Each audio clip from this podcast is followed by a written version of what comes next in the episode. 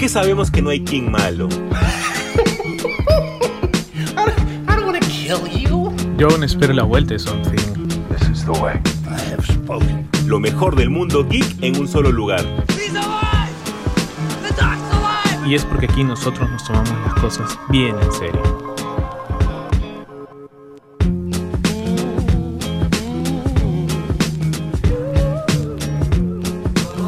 ¿Qué tal gente? Bienvenidos una nueva semana a su podcast favorito de todos los lunes, donde hablamos de lo mejor de lo ultimito que ocurre en las noticias tanto de cine, cómics, series, a manga y anime también, ¿no?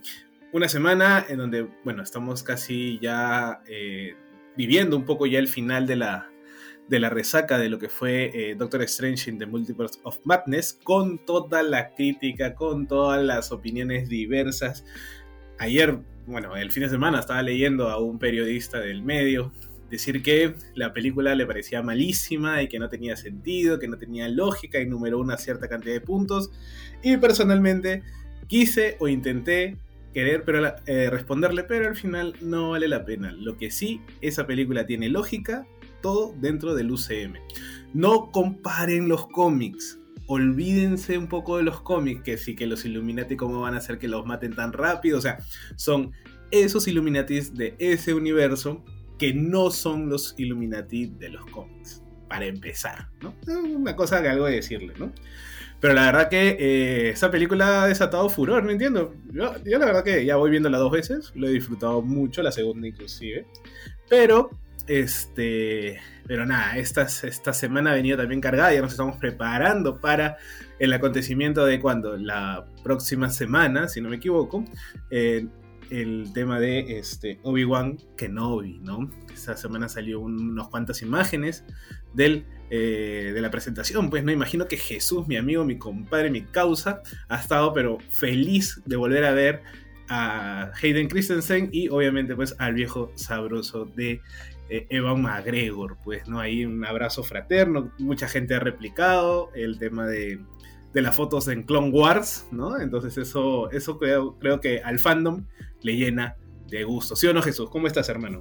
¿Qué tal, hermano? ¿Cómo estás? ¿Qué tal, gente? ¿Cómo están? Feliz lunes, feliz inicio de semana. Espero que todos empecemos con el pie derecho. Y sí, las imágenes de la rueda de prensa, o cómo decirlo, de, de la, promocional de varios países para la serie de Obi-Wan Kenobi ha sido sencillamente espectacular. O sea, desde la, desde la directora Deborah Cho hasta el mismo Hayden Christensen e Ivan McGregor, verlos nuevamente juntos hablando principalmente acerca de esta, de esta película, o mejor dicho, hablando de las precuelas, es bastante feeling, porque justo en, una parte Iván McGregor menciona que muchos críticos, justo lo que, lo que Joseca menciona en un inicio con los críticos de Doctor Strange, que muchos críticos dijeron que estas películas eran malas, que estas películas eh, no debían de, haberse hecho, que estas películas realmente no obedecían a, lo que era Star Wars y ahora regresando él en una serie de Obi-Wan, se da cuenta de todo el amor que la gente le tiene a las precuelas. Yo siendo un niño precuela, eh, como siempre lo he dicho, eh, me gusta mucho, me gusta mucho el episodio 1, me gusta mucho el episodio 2, y ni qué decir del episodio 3 que se, que se representa y se defiende solo. Entonces a partir de esto yo dije, wow, qué lindo es que los mismos eh, autores tengan ese cariño por la franquicia, por las películas que yo también amo y que muchas críticas pueden decir que no, esta película es fea, que por aquí, no, que tengan ese amor que se ha compartido y se siente, ¿no? Y lo chévere es que hay tantos detalles que me encantaron, por ejemplo, Hayden Christensen estaba con una chaqueta que era muy similar a la parte acolchada que tiene Darth Vader en su traje que me encantó, o sea, me, me, me encanta todo lo que está viviendo con el con el fandom que viene con la serie Obi-Wan. Y sí, vamos a estar nosotros más que preparados para todo lo que se viene. Yo ya pedí vacaciones en mi trabajo para esa semana, para estar súper preparado para todo lo que se viene, ¿no? Entonces, José Carlos, vamos a arrancar con las noticias de la semana, las noticias ricas, que en serio a mí me han animado un montón. Hay noticias muy buenas y noticias muy chéveres. La primera que me ha emocionado, José Carlos, es que Marvel está organizando eh, varios detalles por el aniversario número 60 de Spider-Man, con un número especial en el Amazing Fantasy número 1000, Cabe recordar que Spider-Man tiene su primera aparición en el Amazing Spider-Man número 15. Ahí fue donde se estrena el arácnido. Pero para esto, José Carlos ha llamado a varios escritores y dibujantes para que formen parte de este especial. Y ese listado a nosotros nos ha entusiasmado muchísimo. Hay mucho crack. Definitivamente, que, que creo que sería pues no sería muy locazo decir que este número del, Amazing Fantasy, creo que es el número 1000, si no me equivoco, este, haciendo un poco de juego con el Detective Comics y con el Action Comic, eh, en, bueno, cuando fue en DC, ¿no? si no me equivoco, hace un par de años o un poco más, ¿no? Y ahora tener pues al, Amazing número 1000 también queda pues como, para los coleccionistas y bueno, los amantes de cómic queda como un número importante, ¿no? Y obviamente pues dentro de todos eh, los nombres como que seleccionados a sí mismo equipo de fútbol. Eh, bueno, está pues conocidísimos como Kurt Busiek, como Dan Slott, Jonathan Hitman, este, Armando Iannucci, eh, Jim Cho, Oliver Coipiel, Terry Dodson, entre otros, pero había un nombre que era el, el what, el que todos dijimos, ¿qué pasó? ¿En qué momento? Y nada más y nada menos que nos referimos al papá de Sadman. Neil Gaiman. Neil Gaiman va a escribir una historia, o de repente un par, para el arácnido, para el, el buen amigo, el buen vecino Spider-Man. Eso yo. Eso ya es un, no sé si decirlo un gol de media cancha, ¿no? Pero, sí, pero claro. es noticia. Es más, creo que tú me la pasaste si no te la podías creer. Yo también. Era como que, ¿en qué momento pasó que Neil Gaiman, bueno, para los que saben o conocen un poco lo que no saben, Neil Gaiman se retiró, vamos a decirlo así, un poco de los cómics. Eh, porque, bueno, ya se dedica un poco pues a ser este consultor creativo pues para, para las adaptaciones que está teniendo su obra, no es más, ha estado trabajando muy de cerca con lo que va a venir ahora en Netflix con Satman, que todos estamos esperando, ¿no? Ya por ahí se vio alguna que otra, este eh, imagen nueva, ¿no? Sobre, de, Morfeo, ¿no? Con el casco. Este, y bueno, pues es, eh, su último, creo que su último proyecto de cómics fue con este, Sandman Universe, ¿no? Entonces, ese tipo de, de proyectos, pero ahora va a escribir, va a volver a escribir y bueno, creo que los que amamos los cómics sabemos que la pluma de Gaiman es una pluma excepcional, ¿no? Y es un... Va a ser bien raro qué historia le podría contar a Spider-Man, ¿no? Sí, o sea, hay dos, hay dos ahí que me llaman mucho la atención a mí. Uno que es Neil Gaiman y el otro que es Jonathan Hickman. Y, es, y los dos han tratado en su momento Spider-Man de manera muy romántica y muy buena, y cada uno ni siquiera como titular de Spider-Man, sino como un evento en particular, por ejemplo en el caso de Neil Gaiman con 1602, en el caso de Hickman en Secret Wars, eh, más específicamente con Miles Morales. Entonces, me gusta mucho que tengan una oportunidad mayor a explorar al menos una historia de Spider-Man y estas dos mentes que me parecen grandiosas. Obviamente hay otros que también me emocionan, pero ya han tocado Spider-Man, ¿no? Como por ejemplo Dan Slott, que es muy criticado y muy amado. Con Dan Slott no hay punto medio. Yo también lo amo y lo odio a la vez. Eh, Oliver Coipel, que también me parece espectacular y entonces eh, eh, Kurt Busiek, que también me parece un, gran artista del cómic. Entonces hay varias cosas ahí que se pueden sacar, pero principalmente el tratamiento que le pueden dar al arácnido. Bien, Jonathan Hickman con Secret War, y hemos hablado de Secret Wars y todo lo que se puede venir dentro también del UCM. Y obviamente Neil Gaiman que se cae de maduro. Esperemos que pronto salga, va a salir en agosto de este año, este Prepare for Something Amazing, eh, dentro del especial de Amazing Fantasy de Spider-Man. Así que estemos extremadamente atentos. Y otra noticia que también nos ha alegrado mucho, José Carlos, yo imagino que por diferentes motivos nos ha alegrado a ambos, pero al final del día. De frente, tú no, tú no, tú no te aguantas nada, ¿no?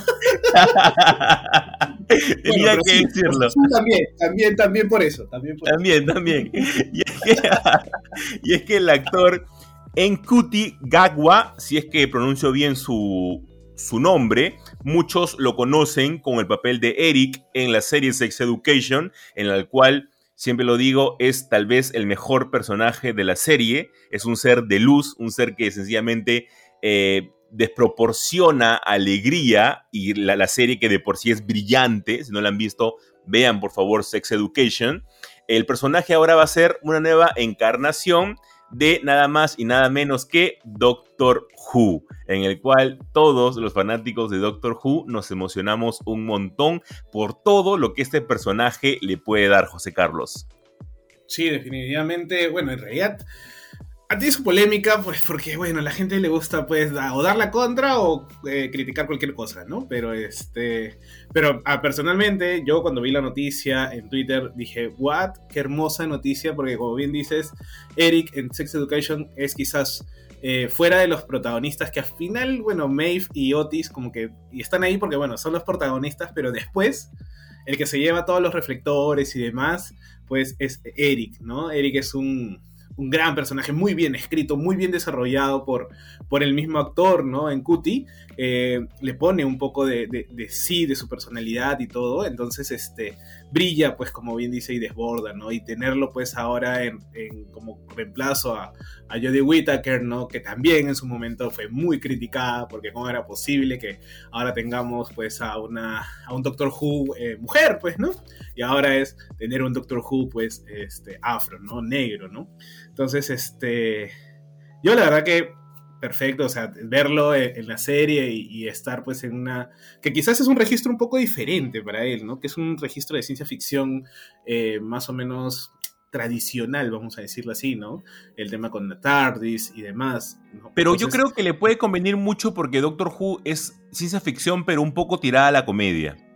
Sí, claro, o sea, de hecho que, o sea, yo creo que como actor, si tuviéramos que ver al margen del guion, al margen de todo, eh, como actor el tío la va a romper, va a, poner el, 150% si es necesario y la va a romper. No sé si tú escuchaste el mensaje que él dio cuando, se anunció, pues, este, que va a ser el, nuevo Doctor Who. Y la verdad, pues, eh, se nota que eh, la vive o ha sido, no sé si, si es pero ha sido definitivamente alguien que ha visto y que ha crecido pues con Doctor Who, ¿no? Porque definitivamente pues es un producto netamente británico, ¿no? Este, entonces yo creo que al margen de todo va a hacer un, gran papel, es más, es más, Jodie Whittaker no estuvo tan mal, creo que el guion le jugó muy en contra, pero este, pero ella trató de dar pues lo, lo, posible, creo que estuvo dos temporadas, ¿no? Y ahora tenerlo pues al nuevo este, Doctor Who va a ser alucinante. Yo solo estoy esperando. Ahora sí voy a querer un, un, Funko de, este nuevo doctor. Y este con su TARDIS, pues necesariamente. Pues, ¿no? Sí, claro. O sea, de eso mm, sin duda. Y es más, a mí me ha provocado ya ponerme al día con Doctor Who. Yo me quedé en el undécimo doctor. Yo me he quedado con Matt Smith. Claro, con Matt Smith. No, es, es, es casi no voy a decir imposible, al menos, inclusive creo que ni siquiera está en, completa en ninguna plataforma. Me acuerdo que ese, ese también es el gran problema. No está, o sea, yo, no tengo Paramore a menos que en Paramore esté, que es la única opción que, creo que está lejana, pero creo después en las que tengo, que son HBO, Netflix, Disney, etcétera, no, está. No, es que estuvo en su, en su momento estuvo en Netflix, allá hace unos cuantos bastantes años y bueno, después la quitaron y no la han vuelto a reponer en ninguna, así que solamente te queda pues o verla eh, con VPN o este pirataza, pues, ¿no? sí, porque yo, yo me he quedado ahí, yo me he quedado con el undécimo doctor que es Matt Smith, o sea, yo no sé cómo le ha ido a Peter Capaldi, ni tampoco cómo le ha ido a Jodie Whittaker como la doctora, ¿no? Pero ojalá que realmente este actor la pueda romper porque yo lo amo en, en Sex Education. Sí, sí, definitivamente todas las, todas las vibras. Igual eh, trataremos pues de, de, ponernos al día. Yo he visto, solamente la de Whitaker sí la vi, eh, pero como te digo, le jugó mucho el, en contra el, el, guion. No sé si eran los mismos guionistas de antes, pero, pero esperemos que ahora tenga un buen nivel de... Bueno, no nivel de producción va a tener porque bueno, es la BBC y tiene que mantener su, su nivel, ¿no? Pero este, y creo que ha sido un... Habría que preguntarle a la gente que lo escogió por qué, ¿no? A mí me encanta ese tipo de... Porque hasta cierto punto, no sé si te pasa a ti, yendo un poco fuera del tema, eh, cuando te explican las razones por las cuales eligen a alguien.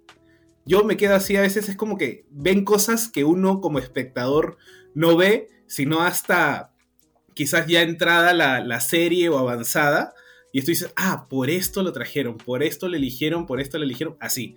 ¿No? En cambio ellos ya es como que visualizaron todo y cómo iba a ser. A mí me encanta escuchar eso cuando, cuando hablan de, los casting y demás, ¿no? Entonces, este... Ojalá... Ha sido, ha sido, o sea, creo que, eh, como tú dices, es muy interesante saber eso. Eh, yo, por ejemplo, ahora lo estoy viendo con el Disney Gallery de Boba Fett. Me encanta todo lo que hay detrás, ¿no? Y cómo han elegido poco a poco a los, a los personajes, sin llegar muy lejos. El personaje de Fennec Shan también, por qué eligieron a esta actriz, eh, qué tipo de background tenía. Ella es muy fan de Star Wars. Entonces, todo eso juega. Y entonces también sería muy importante saber por qué han elegido a este autor, a este actor. Pero creo que lo han hecho muy bien. O sea, no creo de que sea una mala, una mala selección, creo que va a ser una gran selección y sin duda alguna, ojalá que me dé el tiempo y los ojos para ponerme el día rápido con Doctor Who y poder llegar deja, Deja de ver un poco de animes y, quizás puedas llegar. Deja de ver One Piece. No pidas imposibles, amigo, no pidas imposibles. Y con esto pasamos, José Carlos, a la siguiente noticia y es que hemos tenido no un avance ni tampoco un tráiler, sino más que todo como un teaser de promocional de la serie que va a venir por Amazon Prime Video de Paper Girls. Y esto a mí me trae un poco de recuerdos de Vietnam porque sé que las series de, sé que las series de es que en serio, a mí las series de, de Brian K. Bauman, a ver, me encantan, me encantan sus cómics me encantan, me parece que es un sujeto demasiado talentoso, pero a sus series no le ha ido muy bien que digamos. Así que esperemos que Paper Girls, que es un cómic de 30 numeritos nada más, que nos encanta, porque a José Carlos también, tenga un poquito más de justicia. Al menos este teaser que hemos tenido, muy simple, pero a la vez también bastante bueno, porque te pinta la onda de Paper Girls. Para ponerle en un contexto rápido, José Carlos, y no dar ningún tipo de spoiler, justo como dice el título, son chicas que reparten eh, los periódicos por la mañana. Eh, este, este, estas chicas, por un pequeño incidente que tienen entre ellas, se, ven, eh, ¿cómo decirlo? Se ven afectadas por viajes temporales por viajes del tiempo, por viajes entre realidades, etcétera, que obviamente van a tener que enfrentar su pasado y su futuro, para bien y para mal. No voy a decir más porque luego podría fregarle la historia, como le digo, es una historia cortita, nada más tiene 30 números y publicada por Image Comics, que comenzó creo en el 2015 y duró aproximadamente unos 4 años. Una gran serie, nuevamente escrita por el, por el genio de Brian K. Bauman, y yo creo que José Carlos le espera al menos, viendo la plataforma por la que viene, que es Amazon Prime Video, podría tener éxito y podría tener más justicia que lo que le pasó, por ejemplo, a E! The Last Man. Uy, bueno, la verdad, como tú dices, esta vaina nos da pues, este, recuerdos de Vietnam. Pero yo creo que le encontré el, el punto por qué lo han sacado ahorita y por qué creo que le va a ir bien. ¿Sabes? Yo creo que le va a ir bien. Al margen de todo, este, porque como has, has dicho la historia y todas estas cuatro niñas que tienen que, bueno, decir que se van a enfrentar como que a monstruos, este, no está tan, no es, un spoiler, así que este, porque aparte es una serie con un alma eh, bien ochentera, ¿no? Entonces que tú te puedes acordar un poco de los Goonies, te puedes acordar de E.T., los Gremlins, todo ese tipo de, ciencia ficción eh, amable, vamos a decirlo, o ciencia ficción eh, familiar, ¿no? Algo como que, eh, que pueda disfrutar cualquier persona que la vea, ¿no? Entonces eso va a ayudar bastante al... No estoy diciendo que, el tono de la serie va a ser, no sé, infantilista o eh, minimizando eso, no, no, no. Creo que el mismo, la misma obra de Brian K. Bowen va por eso. A diferencia, por ejemplo, de E. Men, que podría ser pues un poco más de nicho, de repente, ¿no? O e inclusive, lo que sí no quiero es, por favor, que toquen saga. No hagan una serie de saga. Definitivamente no, nunca, por favor. A menos no les va a bien. O sea, a menos que tengan un nivel de producción gigantesco, ¿no? Que sea HBO, ya, que sea HBO. HBO, claro. Un HBO. Claro, ya. Solamente HBO podría hacer eh, saga, porque la verdad, si tocan saga, la van a valorar. Así se los pinto. No, no, la, no, no lo. Amazon, sí, es muy yuca conoce tus límites y dinos hasta Paper Girls. Ahora, esto, ¿por qué creo que va a funcionar? Porque va a salir, o bueno, no va a salir necesariamente al mismo tiempo, pero también ya se está acabando otra serie en otra plataforma que va más o menos por lo mismo y que ha tenido suerte, que es Stranger Things. ¿Me entiendes? Entonces yo creo que, que, es como pasar la posta. Por ejemplo, tú y yo lo vamos a disfrutar si es que este, la hacen bien y todo. Este, porque también nos ha gustado mucho Stranger Things, ¿no? Entonces, Para esto cabe mencionar que, que Millie Bobby Brown se metió a entrenar a la Cámara del Tiempo, ¿no? Uf, amigo, no, por favor, no, no quiero decir nada sobre Millie Bobby Brown. Esta mujer Ha, crecido, creo, en cinco, eh, en cinco meses, a ella le pasó cinco años encima. Sí, tal cual, tal cual, tal cual. Ya es como la vez pasada estaba viendo un chiste que decía, Zac Efron este, ya está haciendo papeles de papá. O sea, literalmente ya envejecimos. ¿No? O sea, ya es el paso del tiempo. así, que, así que igual, igual nos va a pasar con Millie Bobby Brown cuando ya es como por eso es que creo yo que también pues cinco temporadas de Stranger Things funcionan porque no puedes seguir jugando más al, al, al, tema de los adolescentes, vamos a decirlo así, porque ya no lo van a hacer. Y yo imagino que, la, que, la última temporada, que ya han dicho que va a ser la quinta, la van a grabar de corrido, ¿no? Porque si esperan un poquito más, los chivolos ya a este ritmo que están creciendo, ya ni con maquillaje, ya. No, ni con nada. ni con CGI vas a poder bajarle la edad ya. ¿No? Entonces, este, pero igual, yo creo que, que, con Paper Girls vamos a tener un gran, un gran, una gran serie. Ojalá que como ayude el hecho que son solamente 30 numeritos y puedan darnos una buena temporada o dos temporadas este, bien hechas, bien estructuradas, con buen guion, con buen, buena caracterización y o todos al final ganemos y todos disfrutemos, ¿no? Ahora, eh, bueno, queda en las manos de Amazon y ver, ¿no? Igual el tráiler estaba, el teaser estaba pues bastante bonito, el tema de jugar con los colores de las niñas y así bien neón. Yo pongo ahí cinco fichitas, ¿no? Vamos a ponerle cinco fichitas a esa, a esa serie. Pues, sí, yo igual, yo igual. Para que les pongo mis fichas, el teaser al menos se ve bastante decente. Las niñas se ven al menos muy parecidas, muy pero muy parecidas a, sus versiones del, cómic. Así que es una historia de, de, Brian K. Bauman. Así que al menos la, la, historia ya la calidad está garantizada. Es una gran historia. Así que por ese lado ya únicamente depende de qué tan bien puedan adaptarla. Y Joseca, otra gran historia que la están adaptando extremadamente super archi mega bien es Dune. Y encima, ni siquiera tenemos noticias de que ya se está rodando ni nada por el estilo, sino que poco a poco se van sumando cada vez más actores y actrices que en serio únicamente levantan el hype. Aquí yo quiero eh, poner una pausa porque Denis Villeneuve está entendiendo todo de cómo se debe manejar una ópera espacial.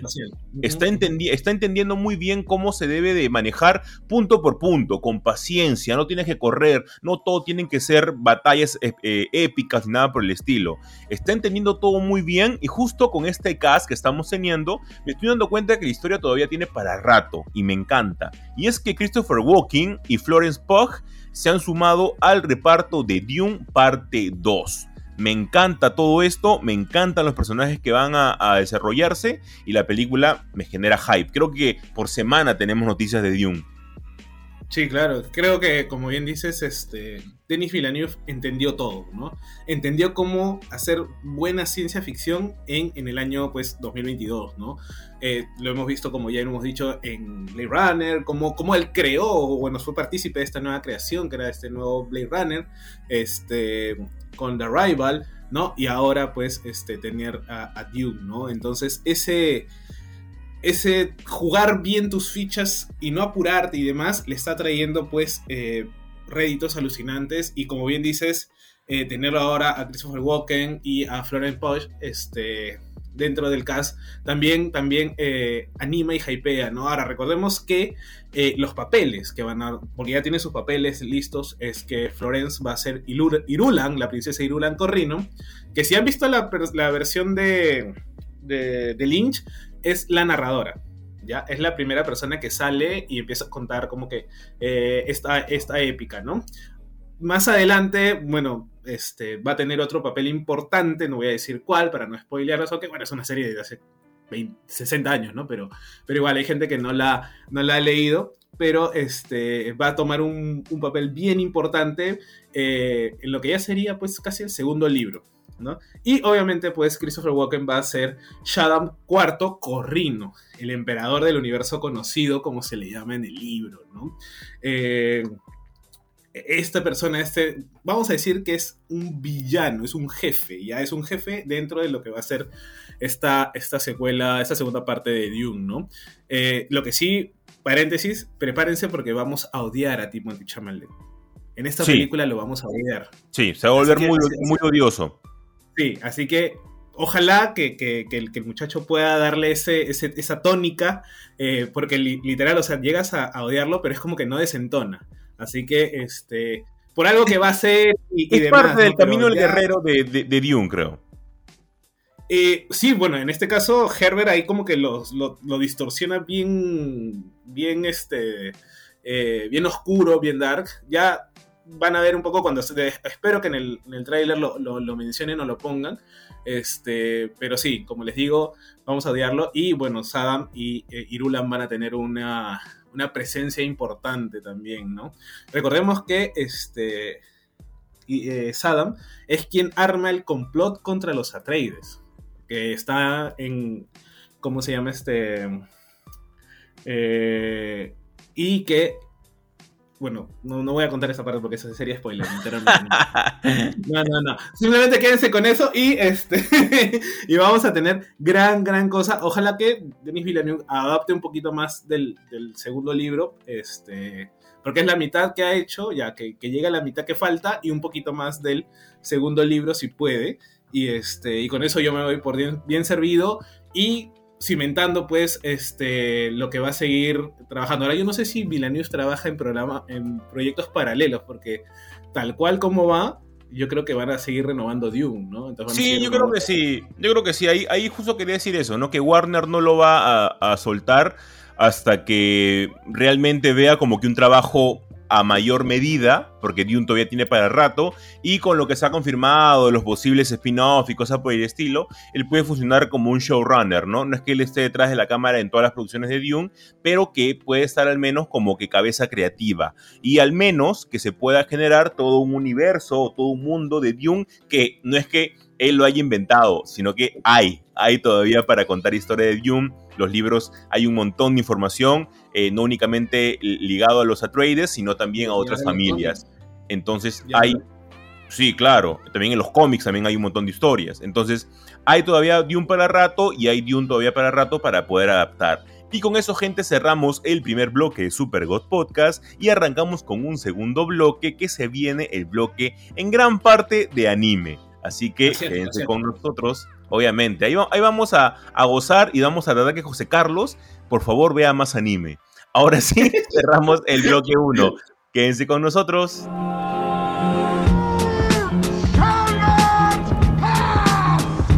Es que sabemos que no hay quien malo. Yo aún espero la vuelta de Something. Lo mejor del mundo geek en un solo lugar. Y es porque aquí nosotros nos tomamos las cosas bien en serio.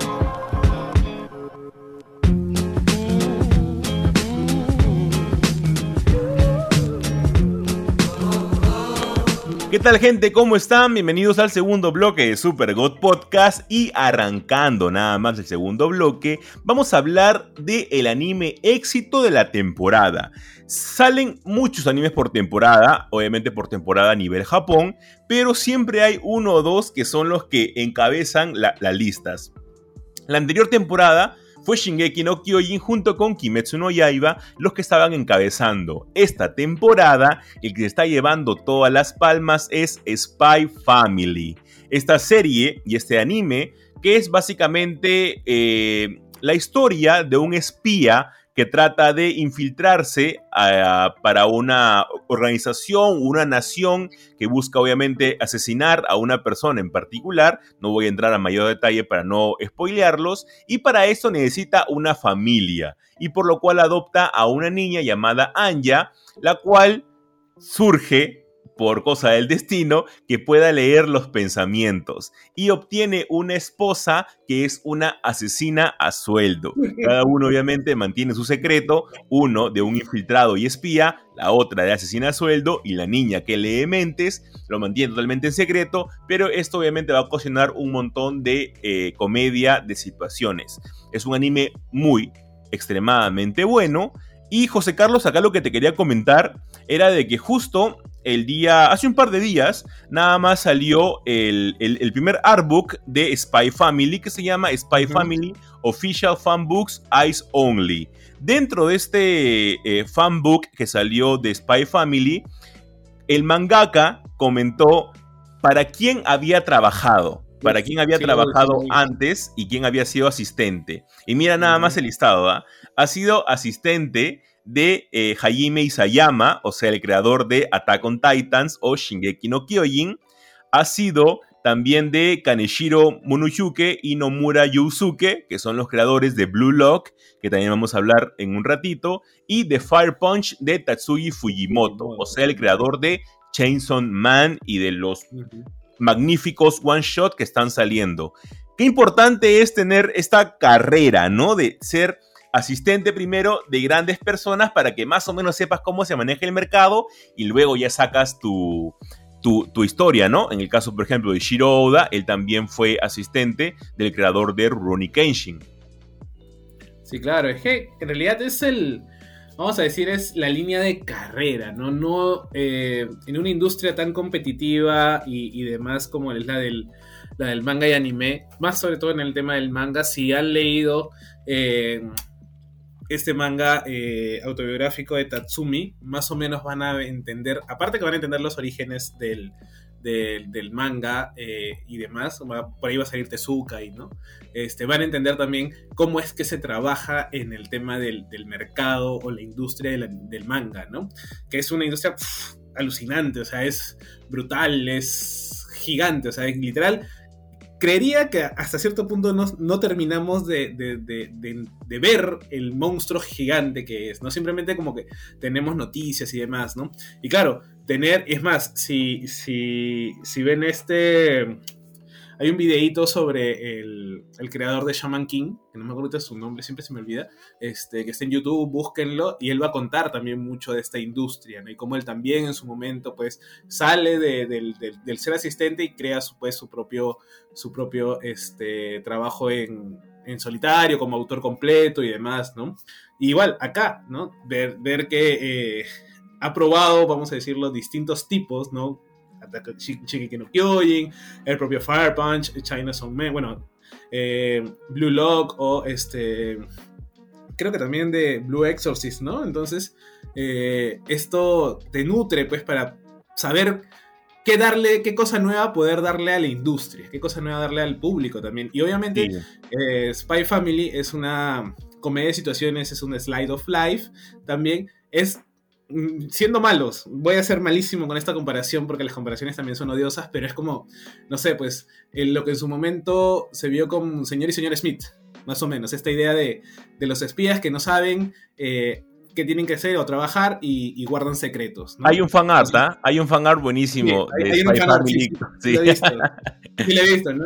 O sea, literal, es como que ese tipo de, comedia, ¿no? de no sé si decirlo familiar y demás, no, no, quiero llegar a eso, pero, pero de que se puede disfrutar tranquilamente, ¿no? No es, eh, es como Shinkeki no Kyojin, pues ya, tal cual, ¿no? Es algo mucho más, que, pero que no pierde su, gusto, que no pierde su, vitalidad y su, y su frescura, ¿no? Es más, ahorita creo que debe ser ahorita hoy por hoy el, anime pues de la temporada, ¿no? Eh, como bien lo has dicho, ¿no? Todo el mundo está ahí pues eh, al, pegado al momento para, para que salga el, capítulo, ¿no?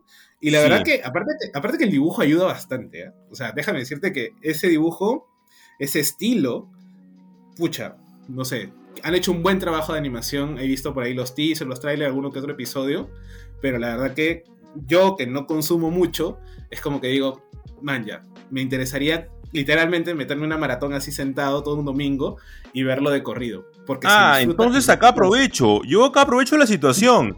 Comprométete con todos los escuchas de Super God Podcast, que para el siguiente podcast, creo que van cuatro o cinco capítulos nada más de Spy Family, ¿ah? Comprométete que te vas a ver los primeros episodios de Spy Family. Ya, listo, me tomas examen. Listo, queda, cerrado. José Carlos se va a ver Spy Family. Así es, así. me comprometo, doy mi palabra de que voy a ver Spy Family porque la verdad que sí, sí, sí es necesario que me obliguen también, ¿no? pero, nada, yo la verdad que eh, he disfrutado mucho y tú más todavía, pues no hay... Jesús en TikTok es puro anime. Si no lo siguen en TikTok, síganlo, por favor. Este, no, sé, por qué no, no sé por qué no le ha sacado video literal en el, en el canal, pero Sí, sí, sí, no, tengo que unir esos dos, tengo que unir esos dos, porque hace poco recién hablé de, la película de, de Jujutsu Kaisen y le fue muy bien al video, así que creo que voy a hacer más videos sobre anime en mi canal de YouTube. Claro, hermano, ahora eh, el manga y el anime está dando la hora, ¿no? Ha visto la cantidad de tiendas ahora que traen manga, ¿no? Por internet y todo, ¿no? No, sí, es, hermoso. es hermoso. es hermoso, Para continuar un poco con el anime, esta semana en la, en la chamba vinieron unos editores de, de España y estábamos hablando del, del, boom, del boom del manga, ¿no? Como Norma, Norma Ediciones en, en España, eh, tuvo un crecimiento, creo que en el año de la pandemia, eh, de 300%, ¿no? O sea, eso y la cantidad de nuevas editoriales que han salido entre pequeñitas y medianas, con cinco licencias de golpe, eh, de, ah, bueno, el Boy Love es el que está como que, vamos a decir, rompiendo la hora, creo, ¿no? Por ahí he visto mucho de ese, de ese estilo. O las rom-com también, ¿no? Este, las comedias románticas, que creo que esta temporada va a haber varias, ¿no? Este, por ahí un amigo me estaba contando. Entonces, este, que es alucinante, ¿no? Entonces, eh, tienes que hacer videos, pues hermano, tu target está ahí, ya, ¿no? deja un poco Marvel, deja este. Mira, Stephen King, ni siquiera, Stephen King ¿eh? le has dado algo a, hace, hace, este, hace bastante tiempo, creo. Sí, así, sí, sí, eso sí, eso sí. He dejado, he dejado de lado Stephen King, pero no, tengo que hacer más videos de, de, de animes en YouTube porque me está jalando mucho, me gusta mucho todo lo que está sucediendo, me gustan mucho los animes que están dejando como que de lado, eh, justo también por esto, ¿no? Porque tiene un lado bueno y un lado malo, ¿no? De que haya un anime de temporada y que todo el mundo se fije en ese anime de temporada y deje algunos otros animes eh, de lado cuando están buenísimos, ¿no? Que vamos a hablar de eso en el tercer bloque. Pero sí, tengo que, tengo que darle ahí más continuidad y de eso lo prometo. José Carlos se ha comprometido a ver Spy Family y yo me comprometo a hacer más videos de animes para el canal de YouTube. Y algo, José Carlos, que hemos visto también esta semana, eh, que luego de ver el tráiler de esta película, que es Avatar 2, The Way of Water, ha sido bien me. Yo le, he visto y como que... Ah, sí, eh, eh, bacán. Es que ya no es que sean hace unos 10 años atrás en la cual la animación me sorprendía y decía, wow, ¿cómo han hecho todo esto? Y nada por el estilo. Ahora es como que la veo y digo, eh, sí, eh, sí, la vería, la vería. Después nada más, ¿ah? No sé tú. o sea, y eso, olvídate, te, queda, te faltan tres películas más, ¿ah? O sea, imagínate. O sea, personalmente a mí la primera no me gustó. O sea, en realidad no me gusta Avatar, para ser sinceros la he visto varias veces y no me termina de cuajar ni convencer. Y bueno, y sé que es una película pues este bien para público gringo y todo, ¿no? El tema del, de lo ecológico que mantienen este, no me termina de cuadrar. Y bueno, ahora The Way of the Water, que no sé si está haciendo un juego al tema del, del, cambio climático y la posibilidad después de que, el, de que el planeta se quede sin agua y demás. No sé. Quizás sí, quizás simplemente es una trampa de mercadotecnia, qué sé yo. ¿No? Pero el trailer estuvo, pues, como bien dice Jesús, bien meh, ¿no? Es más, literalmente te plantean un poco ya lo que va a venir, esta transición van a ser la de la de Avatar Next Generation, porque en este tráiler ya salen los hijos de la de los Navi, bueno, el, pata que no me acuerdo su nombre y de, de la Navi este que, que, al final se quedan de la como pareja de, de la película 1 y entonces ya te está planteando pues la idea de eh, vamos a, desplazar un poco los, a los personajes de la 1 y vamos a terminar las últimas tres películas de repente con los hijos, ¿no? No sé, pero eso es lo que más o menos lo que me dio a entender un poco el, el tema del tráiler. Yo, eh, o sea, creo yo que eh, creo que es Cameron el que lo hace, ¿no? sí, claro, James Cameron. ¿No? Entonces, este, ya es como, como tiene la película más famosa y la, la que recaudó más a nivel este, de la historia, simplemente pues está continuando esta, esta franquicia. No sé si te va a aguantar la historia cinco, para cinco películas. Esta va a ser quizás la prueba de fuego, ¿no? Dependiendo de cómo le va a esta. Eh, vamos a ver si aguanta una historia más, ¿no? Y, este, y si no, pues literalmente quizás más adelante, en este año o el próximo año, veamos pues que se cancela todos los proyectos relacionados a Avatar, ¿no? Porque la verdad que ese CGI que han puesto, brother, esa vaina no es barata, ¿no? O sea, me encantó el CGI, nada. me encantó la parte técnica y todo, pero ese, y mira, si hace como 10 años creo que fue la primera, este, ese CGI ya era alucinante. O sea, has tenido que romper tu propia barrera Y hacer que esta película que creo que es en la quincena de diciembre, o sea, justo para Navidad, este, tenga que superarse a sí misma en esta época, ¿no? Entonces, no sé, yo la verdad que, la veo con, con, con suspicacia, ¿no? A ver si es que repite o no el plato de eh, ser una gran película, ¿no? A mí ya no me jala nada, ni siquiera la posteé en, mi, en, mi, en, mi, en mis historias, ni hablé de ella, nada, porque vi el tráiler y fue como que... Creo que, creo que el no, hecho de... No siento nada. Creo que el hecho de que se haya demorado tanto en salir una segunda parte... Eso, tienes mucha razón en eso, tal vez, ¿no? Que te, baja el, te baja el hype, ¿no? Entonces, sí, ¿no? esa... Y hasta cierto punto, si tú ves la primera, no, no termina con un cliffhanger. O sea, termina bien. No, termina pues no, no, no, claro. Te cierra, O sea, te cierra la historia. Y es como que, ala, ya, ¿y ahora qué vas a hacer? ¿No? O sea, si hubiera sido de repente una, no sé, una pentalogía, pero bien planeada, ¿no? O sea, decir, mira, ¿sabes qué? Entre mi proyecto son cinco películas y vamos a hacer esto, esto, esto y esto. Tipo Dune.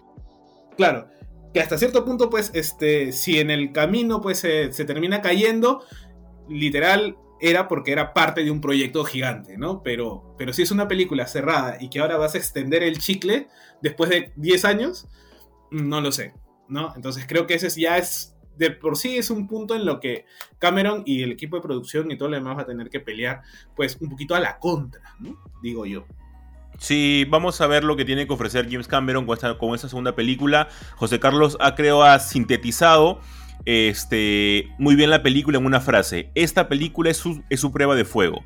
Si esta película no sale bien, creo que va a poner muy en tela de juicio las que estén por venir todavía del, del universo de Avatar, ¿no? Y esos 10 años ya han jugado muy en contra. Veremos lo que tengan que ofrecernos y de repente nos caiga la boca con un peliculón. Esperemos. Y la otra noticia, José Carlos, es que ha salido también ya el tráiler, y al menos como tráiler en sí, y no como un avance o un teaser tráiler, del anime de Blue Lock, que se estrena para octubre de este año.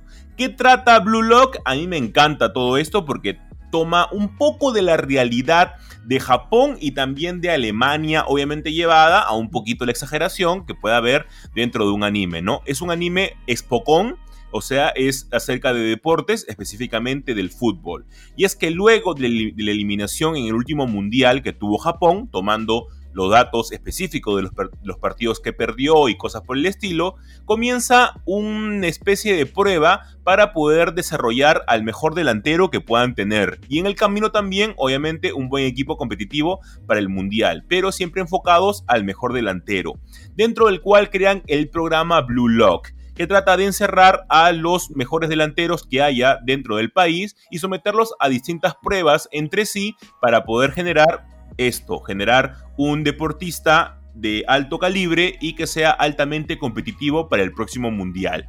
Me gusta mucho porque muy aparte que suene descabellado y decir, no, esto de acá es muy exagerado y todo, esto es específicamente lo que hizo Alemania antes de, de salir campeón de, del último mundial que ellos campeonaron ellos tuvieron esta especie de junta e hicieron toda una reformulación del fútbol alemán en el cual se, proponía varios objetivos, eh, en el cual el mayor, el mayor, eh, el mayor, eh, ¿cómo decirlo? El que presentaba mayor proporción a que lo puedan beneficiar era el Bayern de Múnich, por lo cual todos los equipos de, de, la Bundesliga jugaban a favor de ellos al momento de generar jugadores para su, para su equipo y que sea mucho más competitivo. Es por eso que Blue Lock, a muy aparte de la historia, que en serio es muy buena, con muy buenos personajes, tengo un TikTok acerca de este anime, por si lo quieren ver también, eh, se estrena para octubre de este año José Carlos y en serio pinta muy bien. De ley va a ser el anime de la temporada en ese momento.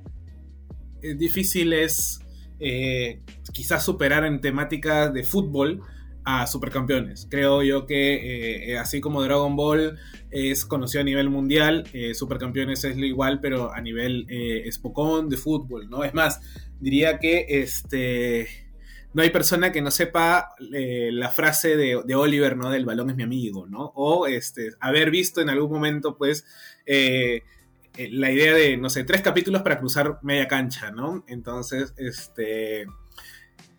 Es difícil y quizás acá es donde está el, el, punto interesante de este anime, ¿no? El hecho de, de sacarse un poco el, la presión del, del, fútbol como tal, ¿no? Del, de la idea del juego, ¿no? Del fútbol, porque, o sea, literalmente Supercampeones era partido tras partido, o sea, y en medio de los partidos, pues te contaban un poco la historia de cada uno de los personajes, ¿no? La historia de Arman, de Andy, del propio Steve Huga, cómo peleaba o luchaba por su familia, el mismo Richard Textes, que salió de, jugar, eh, de, de, ser un luchador de karate a este, ser portero, ¿no? O este, el propio Oliver con el tema de su papá, su mamá, Roberto y demás, pues, ¿no? Entonces, pero el centro era el partido, ¿no? O sea, cada partido te, revelaba un poco de los flash, mediante flashbacks las, las, este, las historias, ¿no?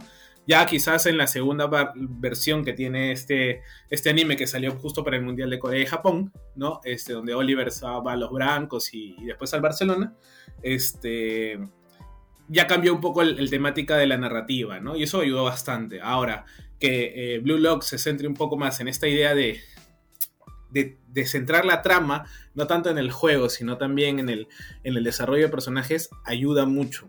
Es más, es más eh, orgánica, ¿no? Ya no y ojalá no tengamos que esperar cada tres partidos, es cada tres capítulos, pues, un remate al arco, ¿no? Porque esos, esos partidos...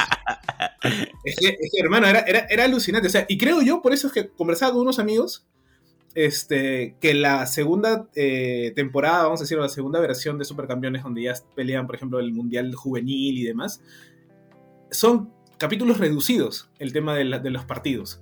Es más dinámico, más este, agresivo inclusive, y eso ayudaba mucho a la narrativa, ¿no? no como la primera versión que se demoraba la idea, la vida entera, pues, ¿no? Entonces yo, la verdad que, que sí me, me llama la, atención, pues, por el tema del fútbol, y aparte que que yo he seguido mucho el tema también del, del, fútbol en Japón. Es más, siempre en cada mundial yo apoyo a Japón, ¿no? Este, no, yo en este mundial me quiero comprar la camiseta que cabe mencionar, gente que no es camiseta oficial, es una camiseta fan-made, pero muy chévere, con varios animes, eh, pero, con, la, pero con, con, el diseño de la camiseta oficial de Japón, o sea, el azul, porque ellos son los samuráis azules. Este, y me la quiero comprar, ¿ah? Para este mundial. Sí, obvio también. Obviamente, aparte, de, aparte de vestirla blanquirroja, ¿no? Muy aparte de obviamente, pues obviamente, ¿no? Vamos a hacer la mitad, esa, esa, versión de las camisetas que son mitad-mitad. Entonces yo, yo siempre, es más, me acuerdo que en el Mundial de, de Rusia, pues, ¿no? Cuando estaba en Japón, eh, había un Pikachu, eh, estos Pikachu gigantes, ¿no? Este, con la, con la camiseta de Japón. Era hermoso, o sea, ver, ver a ese, ese muñeco ahí, ¿no? Entonces, yo, sabías que siempre... ¿tú, sabías por qué Japón usa su camiseta azul? Si su, su bandera no tiene color azul. Claro. No, no, ¿por qué? Lo aprendí hace recién, hace unos días. Es que cuando Japón recién tiene este auge del, fútbol en su país, no tenía representantes este, eh, nacionales como para poder ir a representarlos a un mundial o a unos Juegos Olímpicos. Entonces, el, la academia, que es la Academia Imperial de Japón en ese momento, tiene un nombre específico, pero creo no lo recuerdo, este, fueron ellos los que siempre ganaban los campeonatos que hacían, al menos en academias. Entonces dijeron, oye, si ellos son los mejores, hay que mandarlos a ellos siempre a las Olimpiadas. Es por, ellos que, es por eso que ellos fueron los que a, Japón lo representaron en las Olimpiadas de Berlín. Ellos, como, como color de su academia, es el color azul. Y desde ese momento, como ellos fueron los primeros que respetaron a Japón en una Olimpiada, quedó el color azul de ahora en adelante, ¿no? Ah, qué bacán, mira, esa, esa, ese dato sí no, no me lo sabía, pero, pero sí hace mucho sentido porque eh, tampoco es que Japón sea veterana en el tema del, del, fútbol, ¿no? Es más, tiene su, su, auge, pues menos de, vamos a decirlo, 50 años, más, más, después del, de la Segunda Guerra Mundial, pues, ¿no?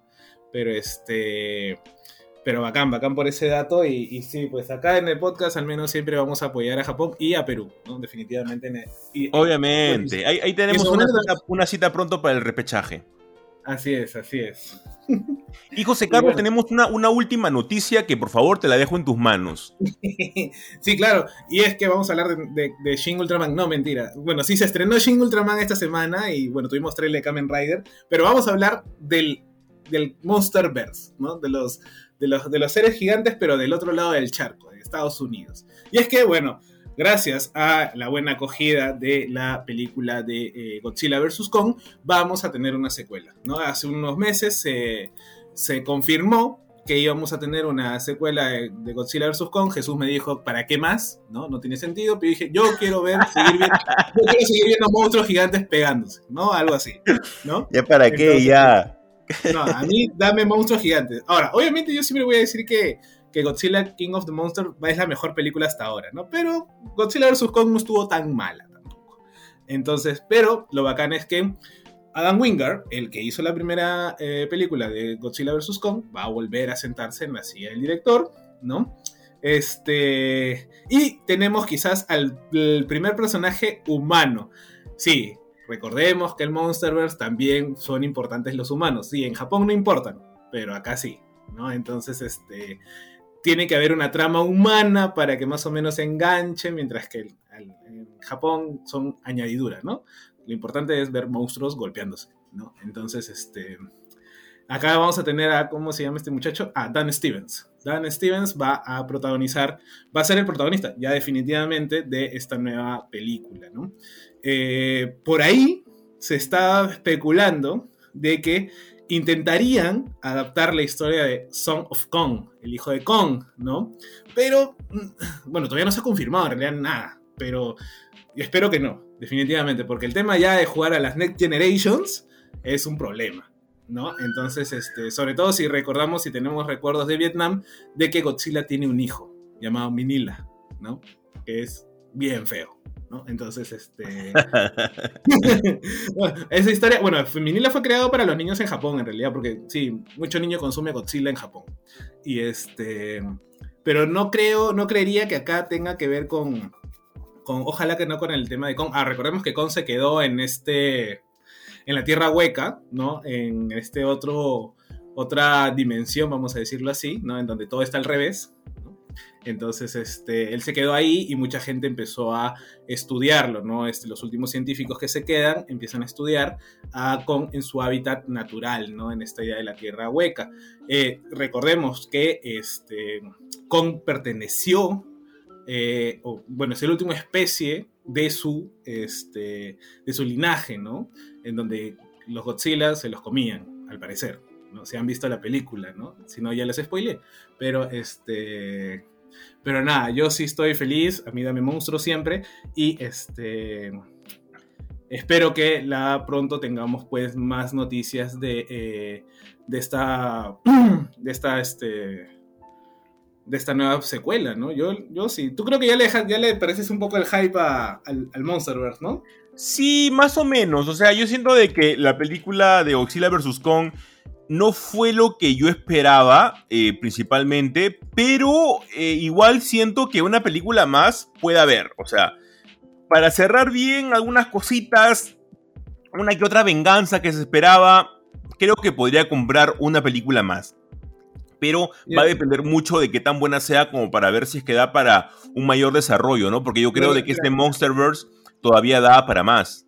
Y pero ¿no crees que, pueda hacerse una, no, no, no, no como Japón, ¿no? Pero una idea de, siempre tener esta, esta, alguna película de monstruos, yo sé, de repente no solamente de King Kong o de, este, de Godzilla, sino por ejemplo, no sé, pues que salga Motra o que, no sé, me, vuelvan a revivir a Mechagodzilla, ¿no? Este, pero desde el punto de vista, pues, americano, ¿no? casi como hacer lo mismo que hace Japón, pero no a, su mismo nivel, sino este, con su propia trama e historia, que como bien digo, acá es más importante un poco la trama de los humanos. No sé, ¿qué, te, qué, qué pensarías de eso? No, no, no, no te aguanta más más monstruos el cine. No, yo creo que ya no. Yo creo que ya por ese lado ya no. Es más, la trama de los humanos ha sido como que bien aburrida en todas las películas. En todas las, del Monsterverse han sido bien aburridas todas. Así que va a depender mucho de qué tan bien hagan una nueva película, ¿no? Yo creo que ya debería de caer en otro tipo de manos de repente la dirección de estas películas, como para ver de qué cosas se puede hacer, ¿no? Al menos por ese lado, creo que todavía podría tener al menos otro, otro, tipo de, otro tipo de público objetivo, para ponerle un, un objetivo que se pueda cumplir y al menos que esté a la medida de todo este Monsterverse. Y con eso, José Carlos, cerramos el segundo bloque de Super God Podcast y vamos a empezar con un tercer bloque que le vamos a dar unas recomendaciones, uno cada uno, para que se lleven esta semana y puedan regresar el próximo lunes a comentarla con nosotros. Así que quédense con nosotros.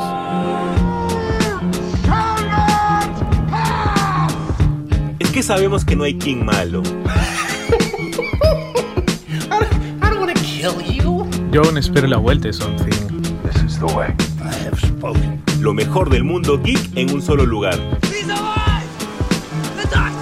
Y es porque aquí nosotros nos tomamos las cosas bien en serio.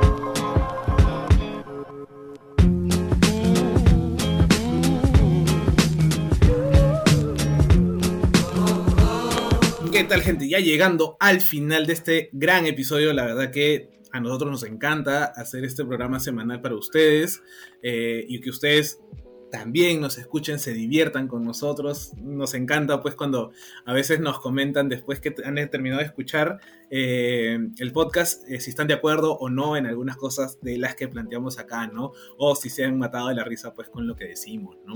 Eso ha sido, eso es gratificante para nosotros como, como podcast y la verdad que muchas gracias siempre por ello, ¿no? En nombre de Jesús y mío, ¿no?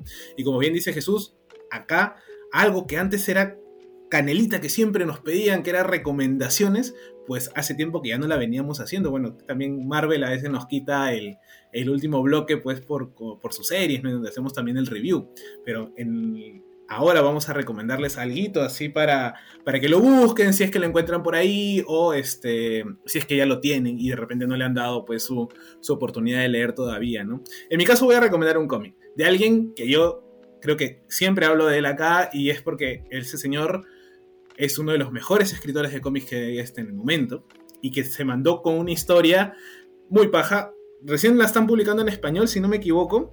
Y este, pero yo ya la había leído pues en, la versión en inglés en el momento cuando empezó a salir, ¿no? Y es que estoy hablando del señor Jeff Lemire, que junto con Phil Hester, un grande en el dibujo, mucha, si, no, si no saben quién Phil Hester, googleenlo por favor y disfrútense y deleítense de ese dibujo. Sacaron algo eh, rarazo para él, pero a mí me encantó. Para, rarazo quizás para, para la gente y es Family Tree es una historia en donde hay un fin del mundo, ¿no? Este, que no fue pues como, como todos los fines del mundo hubieran, se hubieran imaginado, ¿no? Sino que fue un poco más sutil, ¿no? Fue un poco más eh, delicado, pero eh, es en donde la gente se empieza a transformar en árboles, ¿no? Este, y bueno, empieza todo una... Es un, un drama familiar, vamos a decirlo así, ¿no? Este, en donde mucho, quizás el último tomo, el tomo 3, el, mejor dicho, los últimos números, este, trabajan un tema de una ecología media rara, ¿ya? Este, que no voy a explicar, porque literal me voy a, me voy a denunciar un poco y no quiero esto, este, pero los primeros eh, dos tomos, o los primeros seis, eh, si son tres, seis, no, los primeros ocho números, si son como que más, más, este, ligeros y es donde va a desarrollarse la mayor de estas historias, ¿no? En donde, bueno, hay, una, hay un abuelo, hay una madre, este, una niña y, este, y un niño, ¿no? Entonces, cómo van este, desarrollándose eh, en una especie de road movie a nivel de, desplazamientos, ¿no? En carretera, ¿no? Por todo Estados Unidos, ¿no? Y donde va a, este, a cuestionarse mucho el tema de la eh, familia, del tema de la idea de la familia y demás. Yo la verdad que... Eh, no sé si tú lo mencionaste en tu video del, año pasado de los mejores cómics. Creo que sí. Eh, creo que no. El que mencioné en ese momento fue otro cómic parecido, pero no, no, ese no lo mencioné. Sí, entonces bueno, si les gusta un poco el tema de ecología eh, o el tema de, de, la naturaleza, si es que, si se habrán dado cuenta, yo leo más de eso por mi influencia con Something, ¿no? Este, eh, el tema de si han leído We Live. ¿Y por qué eres el loquito de las plantas? Tienes que aceptarlo. Ah, sí, también, definitivamente, pues por eso, este, todo lo que tenga que ver con ecología o este, porque justo hablaba con Jairo la vez pasada, es más, a Jairo le recomendé un par de cómics. Este, un fuerte abrazo a Jairo, siempre. Sí, siempre, siempre Jairo y siempre también bastante eh, productivo en TikTok también, ¿no? Y en YouTube, ¿no? Y aparte su podcast, El Rincón del Escritor, ¿no? Un saludo siempre a, a Gran Jairo, eh, conversábamos un poco porque él también está un poco queriendo escribir sobre temas de ecología, solar punk, ¿no? Entonces, este, nada, si les gustan esos temas, tienen un gran cómic, siempre con el sello de Supergod, el tema de Jeff Lemire y Phil Hester, ¿no? También creo que está este, eh, Eric Gasprut y Ryan Cody en el de entintado y en los colores. Así que ya tienen ahí un, un gran, un gran cómic por leer, ¿no? ¿Y tú, amigo, qué recomiendas? Yo voy a recomendar, adivina qué. Un anime. Exacto. hay un anime, justo yo, te comentaba que cuando hay un anime de temporada, muchas veces puede eclipsar a otros animes que están viniendo muy bien y que la gente no se da cuenta y no los está viendo, ¿verdad? Claro. Entonces... Sí, dale. No, que decía que en el momento no puedes ver todo. No, y hay uno que se va a todo, se va a llevar el agua mucho para su molino y va a dejar, pues, eh, por fuera, de repente, estas joyitas que tú quieres hacer mención, pues, ¿no? Sí, claro, totalmente. Y justo hay un. Eh, debido al contenido que hago en TikTok acerca de anime, siempre como que me recomiendan nuevas cosas y dentro de ellos me recomendaron un anime que va por el capítulo 5 o 6 recién y que me está pareciendo sencillamente espectacular. Se llama Summertime Render es un anime que trata acerca de un joven que llega a una isla donde él había vivido toda su infancia porque el niño había habían fallecido sus padres en un momento y había sido adoptado por una familia ahí. Luego de muchos años él regresa a esta isla, él ya siendo un adolescente, porque ha muerto ahogada su hermanastra. Entonces va a esta isla para el velorio y se da cuenta que aparentemente su hermana no ha muerto ahogada, sino que es muy probable que alguien la haya asesinado cuando estaba en el agua. Eh, esto no será para nada sencillo porque van a aparecer unas sombras que aparentemente están copiando la identidad de ciertas personas y están matándolas poco a poco. Entonces, hasta ahí todo está súper super complicado y súper este, tenebroso. Pero todo se complica aún más cuando a este personaje, a este, a este chico, lo matan y él regresa en el tiempo, por así decirlo de una manera, en el día en que llegó a la isla. O sea, él se da cuenta de quién lo mata, qué sombra lo mata, en qué momento, y cada vez que lo matan, él regresa al punto número uno que es cuando entró a la isla, obviamente con el conocimiento previo, para poder evitarlo en una futura ocasión y ya sabiendo qué camino no debe tomar o qué debe hacer para poder evitar que seres queridos mueran a manos de estas sombras. Voy por el capítulo número 5 y me parece espectacular, José Carlos. Es como, entra dentro del tema del Isekai, ¿no? No, Isekai es otro mundo. Este es otro, estos son viajes del tiempo, tienen otro nombre, se me fue. Pero esto, esto esta trama, o esta idea de, volver, ¿no? De, volver a, un punto así como si fuera un checkpoint en los, en los videojuegos, ¿no es algo que también había en Tokyo Revengers? Claro, algo más o menos como Tokyo Revengers, en la cual el protagonista puede puede regresar al pasado, ¿no? Pero acá como que en Tokyo Revenger las consecuencias sí cambian toda la línea de tiempo que él tiene en el futuro, ¿no? Este, en, cambio, acá él únicamente dentro de la isla, porque aparentemente la isla es la única afectada por estas sombras eh, y por esta continuidad del tiempo, él está regresando, ¿no? Entonces es más que todo de misterio esta, esta obra, va mucho con el con el, claro, como tú dices, es un isekai wannabe porque en realidad la persona no está yendo a otro mundo ni nada por el estilo, sino está únicamente en una, visitando una isla, pero eh, muy parecido a lo que vimos en Re Zero, por ejemplo, ¿no? En Re Zero también es un isekai de un pata que cae a un mundo y en esto, dentro de este mundo, cada vez que lo van matando, él puede regresar en un checkpoint, ¿no? Muy buen anime, eh, en serio, los que lo han visto coinciden conmigo que es eh, uno de los animes de la temporada y sin duda si lo pueden ver, lamentablemente no está en Crunchyroll, así que tienen que verlo por medios alternativos, ¿no? Pero en serio, no se la pierdan, un gran anime. Y con eso, José Carlos, cerramos el tercer bloque y este capítulo número 133, si no me equivoco, de Super God Podcast. Gente, muchas gracias por escucharnos y nos escuchamos la próxima semana. Chau, chau. Mucha gente, cuídense.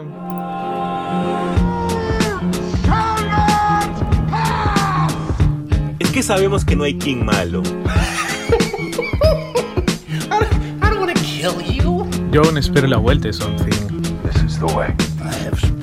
Lo mejor del mundo geek en un solo lugar. Y es porque aquí nosotros nos tomamos las cosas bien en serio.